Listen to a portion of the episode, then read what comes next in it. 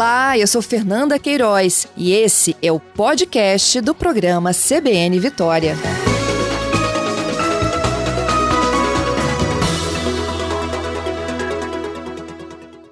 Bom dia, professor Paulo.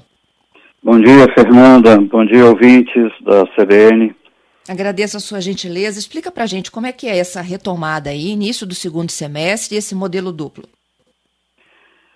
Pois é, Fernanda, nós estamos, né, a partir da decisão do Conselho Universitário, tomada no mês passado, né, é, seguindo aí é, os indicadores, né, que, hum, com relação ao controle da pandemia, avanço da vacinação, se entendeu que era possível avançar da fase 2 para a fase 3 no nosso plano de contingência e, consequentemente, adotarmos o sistema de trabalho e de ensino híbrido, né, parte presencial e parte remota.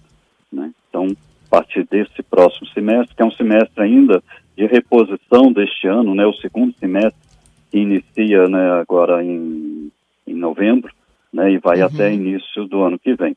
Né? Quer dizer, não de reposição, mas de complemento, né, porque estamos com um calendário um pouco atrasado, tentando colocá-lo em dia. A gente deve conseguir isso até o início do próximo ano. Uhum. E quem vai para o presencial, reitor? Olha, uma parte dos servidores técnicos para apoiar né, o trabalho acadêmico presencial e as atividades essenciais da universidade, até um, um percentual máximo de 45% né, do efetivo de servidores técnicos observando aí todo um conjunto de procedimentos que prevê escalonamento né, da, nas escalas de trabalho para garantir a segurança né, e que a gente consiga manter nos ambientes de trabalho um número máximo de servidores de acordo com cada situação, né, obedecendo aí o nosso, o nosso plano de biossegurança. E no caso dos estudantes, aqueles estudantes, né, prioritariamente os estudantes finalistas, né, que vão ter oferta de disciplinas de natureza prática, sobretudo aquelas disciplinas né, que envolvem o uso de laboratórios né, ou atividades de campo. Né. Isso se aplica à grande maioria para quem? Alunos da área da saúde? Os alunos da área da saúde, eles já vêm fazendo atividades presenciais desde o do ano passado, né? E deverão permanecer também realizando as atividades presenciais como já vinham fazendo, né? E porque eles tinham essa prerrogativa, né, por força legal, né? Então já, já estão atuando nas disciplinas práticas de modo presencial há mais tempo. Agora, é, os estudantes dos demais cursos de graduação e também da pós é que eventualmente podem né, retornar presencialmente nesses casos, da, da, de, de, serem alunos concluintes e principalmente da graduação, né, e nas disciplinas de natureza prática. Entendido. Agora, Reitor, a gente vê, né, que no caso, assim, por exemplo, das aulas aqui do Estado, não do, das escolas de nível superior, mas das escolas de um modo geral, do infantil ao médio, já uma retomada, uma obrigatoriedade né, da volta do ensino presencial já a partir agora, do próximo dia 18. No teu entendimento, o que inviabiliza né, todo o corpo docente, de funcionários e alunos eh, voltar a ter aulas presenciais 100% na universidade? Veja bem, quando essa decisão foi tomada, a gente estava numa situação né, de, de, um certo alarme, até porque estava colocado já uh, em, em, evidência né, o surgimento de uma nova onda pandêmica com, com a variante da Covid-19. Uhum. A universidade, é, e isso tudo foi ponderado pelo Conselho Universitário, né? A universidade ela tem um contingente muito grande de pessoas que ela movimenta diariamente no funcionamento pleno. Né? São muitos estudantes, muitos servidores, muitos docentes que se movimentam pela cidade, né, indo e vindo dos diversos bairros para frequentar a universidade. Enfim, isso oferece um risco muito maior à própria cidade no sentido de, de termos mais vetores de transmissibilidade né, da Covid. Então, isso também é um aspecto que sempre foi considerado nas análises né, que a universidade é, sempre fez, observando aí os indicadores, né, e as orientações do, do Comitê Operativo de Emergência que a universidade possui para orientar quanto às questões né, de natureza sanitária. E observando também os próprios indicadores da Secretaria de Saúde do Governo do Estado. Né. A gente acredita que já é um avanço a gente ter né, é, conseguido passar para a fase 3, porque já começamos a fazer esse trabalho presencial, tomando todas as precauções né, de, de natureza biosanitária, no sentido de, de proteger a nossa comunidade. Né? E acreditamos que a partir do ano que vem, né, se progredirmos satisfatoriamente né, no controle da pandemia, conforme está se verificando com o avanço da vacinação, a gente terá plenas condições de estar tá retomando né, uh, o trabalho presencial em muito maior intensidade, quem, quem sabe é nosso desejo de forma plena o quanto antes possível. Né. Isso para 2022 já, Reitor? Sim, é a nossa expectativa. Né? A universidade quer voltar, porém quer voltar com toda a segurança. Por isso estamos investindo né, nesses cuidados, preparando a universidade para o retorno dos estudantes, dos técnicos e dos docentes, com todas as condições de segurança para o trabalho e também né, na expectativa que estejam todos vacinados, né, se não com, com, a, com a vacinação completa, mas pelo menos de primeira dose. Né. Estamos, Entendido. inclusive, Essa é uma das regras para voltar. Essa é uma não, das não regras é para volta não, Isso né? não está definido como um, uma regra ainda, isso está em discussão, mas nós temos sim a expectativa de que o, o, as pessoas que estejam retornando à universidade né, estejam vacinadas. Estamos, inclusive, fazendo uma parceria com, com a Secretaria de Estado da Saúde, no sentido de viabilizar um posto de testagem e um posto de vacinação na própria universidade para que toda a comunidade possa ter acesso facilitado à vacina e à testagem, né, para que a gente possa retomar as atividades presenciais com inteira segurança. Entendido. E isso para o campus de Goiabeiras ou para os demais? É, estamos fazendo esse, essa parceria com a CESA para viabilizar esse posto no campus de Goiabeiras, que vai uhum. atender tanto a Goiabeiras quanto a Maruípe, e também entendimentos, né, e devemos viabilizar né, solução semelhante para São Mateus e para Alegre também para atender a comunidade universitária né, nos dois nos dois campos. Entendo. E, o que prevê esse protocolo? É o uso de máscara obrigatório? Sim, isso com certeza, né? As pessoas vão ter que só poderão acessar a universidade utilizando as máscaras, né?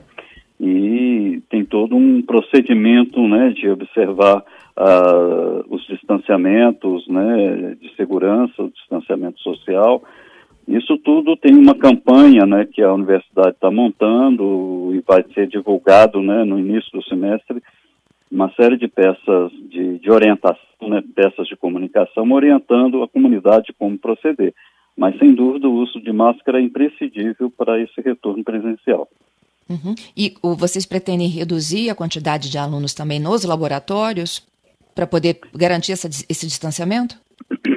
Isso tudo está sendo estudado, planejado em cada centro, né? É, cada centro está analisando as condições objetivas que cada um possui para recepcionar esses alunos nas atividades é, presenciais e definindo né, todos os critérios de segurança, inclusive número né, de pessoas que poderão frequentar simultaneamente cada um desses espaços de atividades de ensino. Né? Entendido. Reitor, com esse modelo híbrido, a partir de novembro, biblioteca e restaurante universitário voltam também? Sim, tanto a biblioteca quanto o restaurante universitário deverão ser reativados. As bibliotecas já estavam funcionando para empréstimo, né? E agora passarão a funcionar também para uso né, no próprio espaço, né, para que os estudantes tenham como fazer pesquisa e estudar uh, no, nos próprio, no próprio espaço físico da, da, da biblioteca. Né. Uhum. É claro, observando aí todos os critérios de, de biossegurança, né, que vão estar estabelecidas marcações de, de, de lugares, de distanciamentos né, que tem que guardar entre os alunos, né, um entre, entre outros, e, e todo, todos os procedimentos né, de, de oferta de sanitizantes, de álcool gel, essas, essa coisa toda né, que vai estar tá colocada tanto para a biblioteca, as bibliotecas, principalmente a biblioteca central, né, como também para o restaurante universitário. Só que o restaurante universitário deverá funcionar de uma maneira diferente, não mais nesse, nesse período, pelo menos, na forma do bandejão, mas sim com a oferta de, de alimentos pré-condicionados né, em, em embalagens térmicas para que os estudantes possam retirar essa, essas refeições já previamente preparadas, podendo consumi-las tanto no espaço dos salões de refeição né, do, do restaurante, quanto em outros locais que desejarem, porém também, né, no caso de usarem os refeitórios, é, observando né, todas as regras de, de segurança. E né? as cantinas? As cantinas não deverão funcionar por hora, né, porque inclusive os contratos dessas cantinas, né, da, com as empresas que, que exploravam essas cantinas, uma boa parte foi suspenso, interrompido, né, e não há como fazer esse retorno imediatamente. Então, uhum. somente então, o restaurante.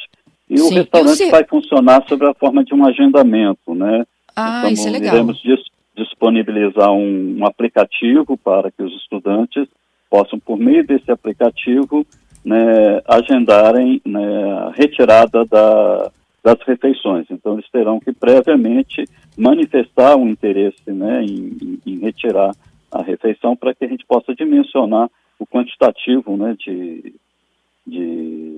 refeições que vão, vão estar disponibilizadas para o conjunto dos estudantes a cada dia. Uhum. As atividades de, de extensão da universidade, como elas estão? Elas estão em pleno funcionamento, né, dentro das possibilidades, né, do trabalho que pode ser feito, né, de forma remota, né, a universidade, nesse período, não, não parou. Né? Ela continuou desenvolvendo atividades de extensão e pesquisa, mas observando aí as limitações impostas né, pelas regras né, que estavam vigentes no nosso plano de contingência né, na fase 2. Agora, com a fase 3, havendo essa possibilidade né, de um de um de um retorno né, gradativo, seguro, né, possivelmente alguma atividade a mais possa vir a ser desenvolvida. Mas, de uma maneira geral, né, grande parte das atividades de extensão né, que estão sendo desenvolvidas têm sido feitas né, observando esses limites impostos né, nesse momento. Uhum. Mas... Ó, tem um, um, ouvinte nosso aqui, o David, perguntando se com os alunos dos cursos de saúde já estavam tendo aulas é, práticas presenciais, se vocês identificaram se houve um grande número de infectados ou não, se isso pode ser um parâmetro para os outros laboratórios que voltam? É, não houve, de fato, um, um número muito grande de, de infectados, né? É, foram identificados, sim, algumas, alguns casos, mas muito aquém né, do, do que é normal né, de de, de tá que já vem acontecendo normalmente na sociedade de um modo geral.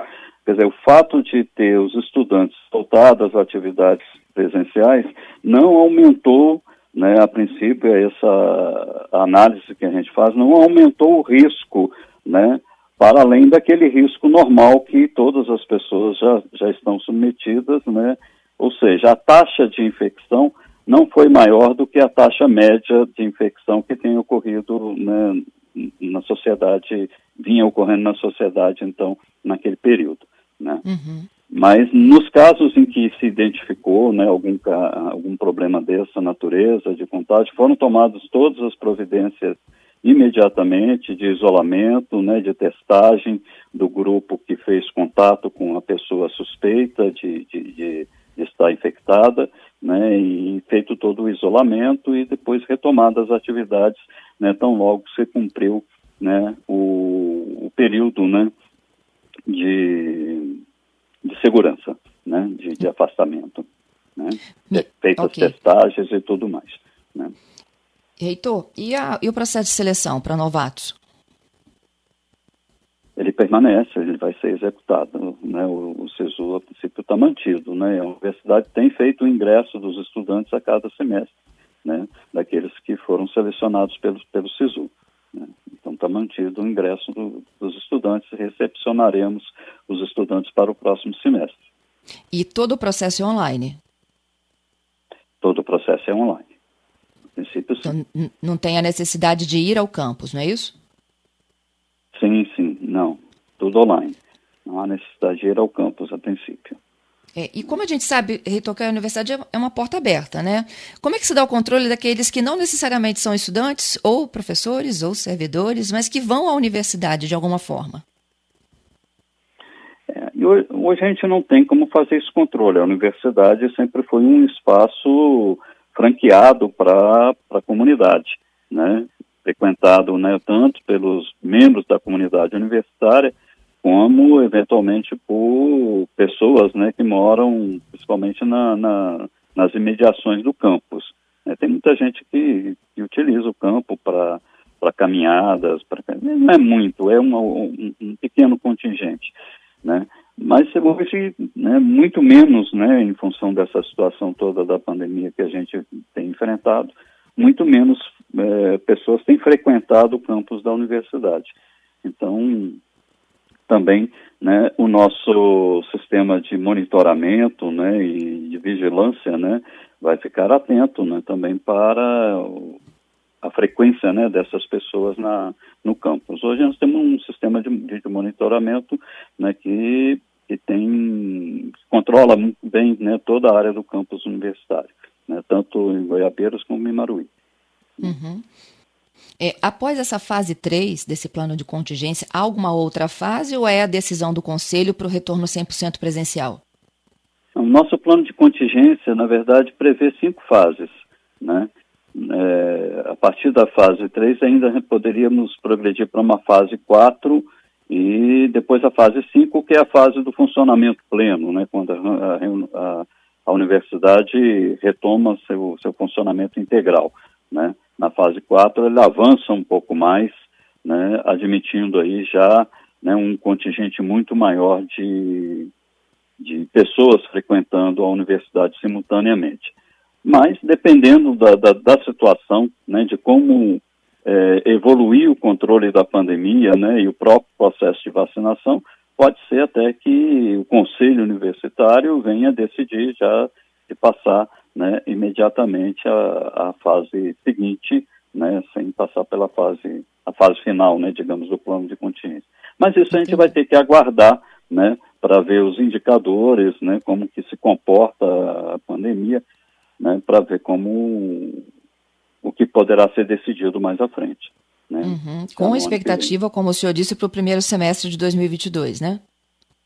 Sim, né, nós finalizaremos o semestre 2021/2, né, o segundo semestre de 2021, né, no início do ano, né, até abril, e, e depois iniciaremos o, o, o, semestre 2022, né, o primeiro semestre 2022.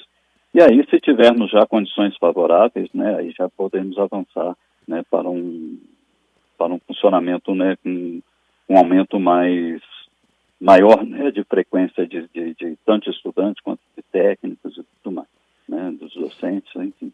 É nossa expectativa. A gente quer muito retomar o funcionamento pleno da universidade, mas queremos fazer isso com toda responsabilidade, com todo cuidado com a nossa comunidade, né, para evitar né, tanto problemas para a comunidade universitária em si, né, garantindo aí uma proteção maior para essa comunidade, quanto para o resto da cidade, porque também isso implica em risco para a própria cidade, na medida em que a gente passa a ter uma quantidade muito grande de estudantes circulando nos meios de transportes, frequentando né, os lugares próximos, né, enfim, isso representa um risco né, de contato com, com pessoas vindo de vários locais, inclusive do próprio interior do estado, né, porque também temos muitos estudantes né, que, que são de fora da, da, da área metropolitana e que vêm para Vitória né, para poder estudar.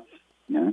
Então, no retorno das atividades presenciais, todo esse pessoal estará se reunindo né, diariamente. Isso oferece um, um, um certo risco. Né? E é, com relação a isso, temos ficado bastante atentos.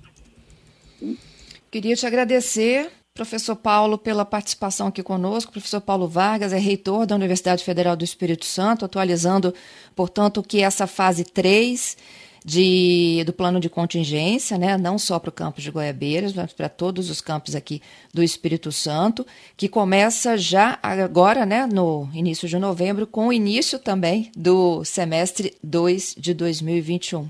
Obrigada pela sua gentileza e pelas informações.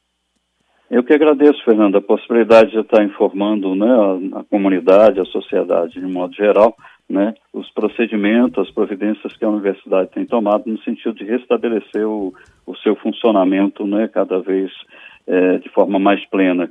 Como, como disse, é nosso desejo rapidamente poder superar né, esse momento de restrições para ir retomando né, o funcionamento pleno da universidade.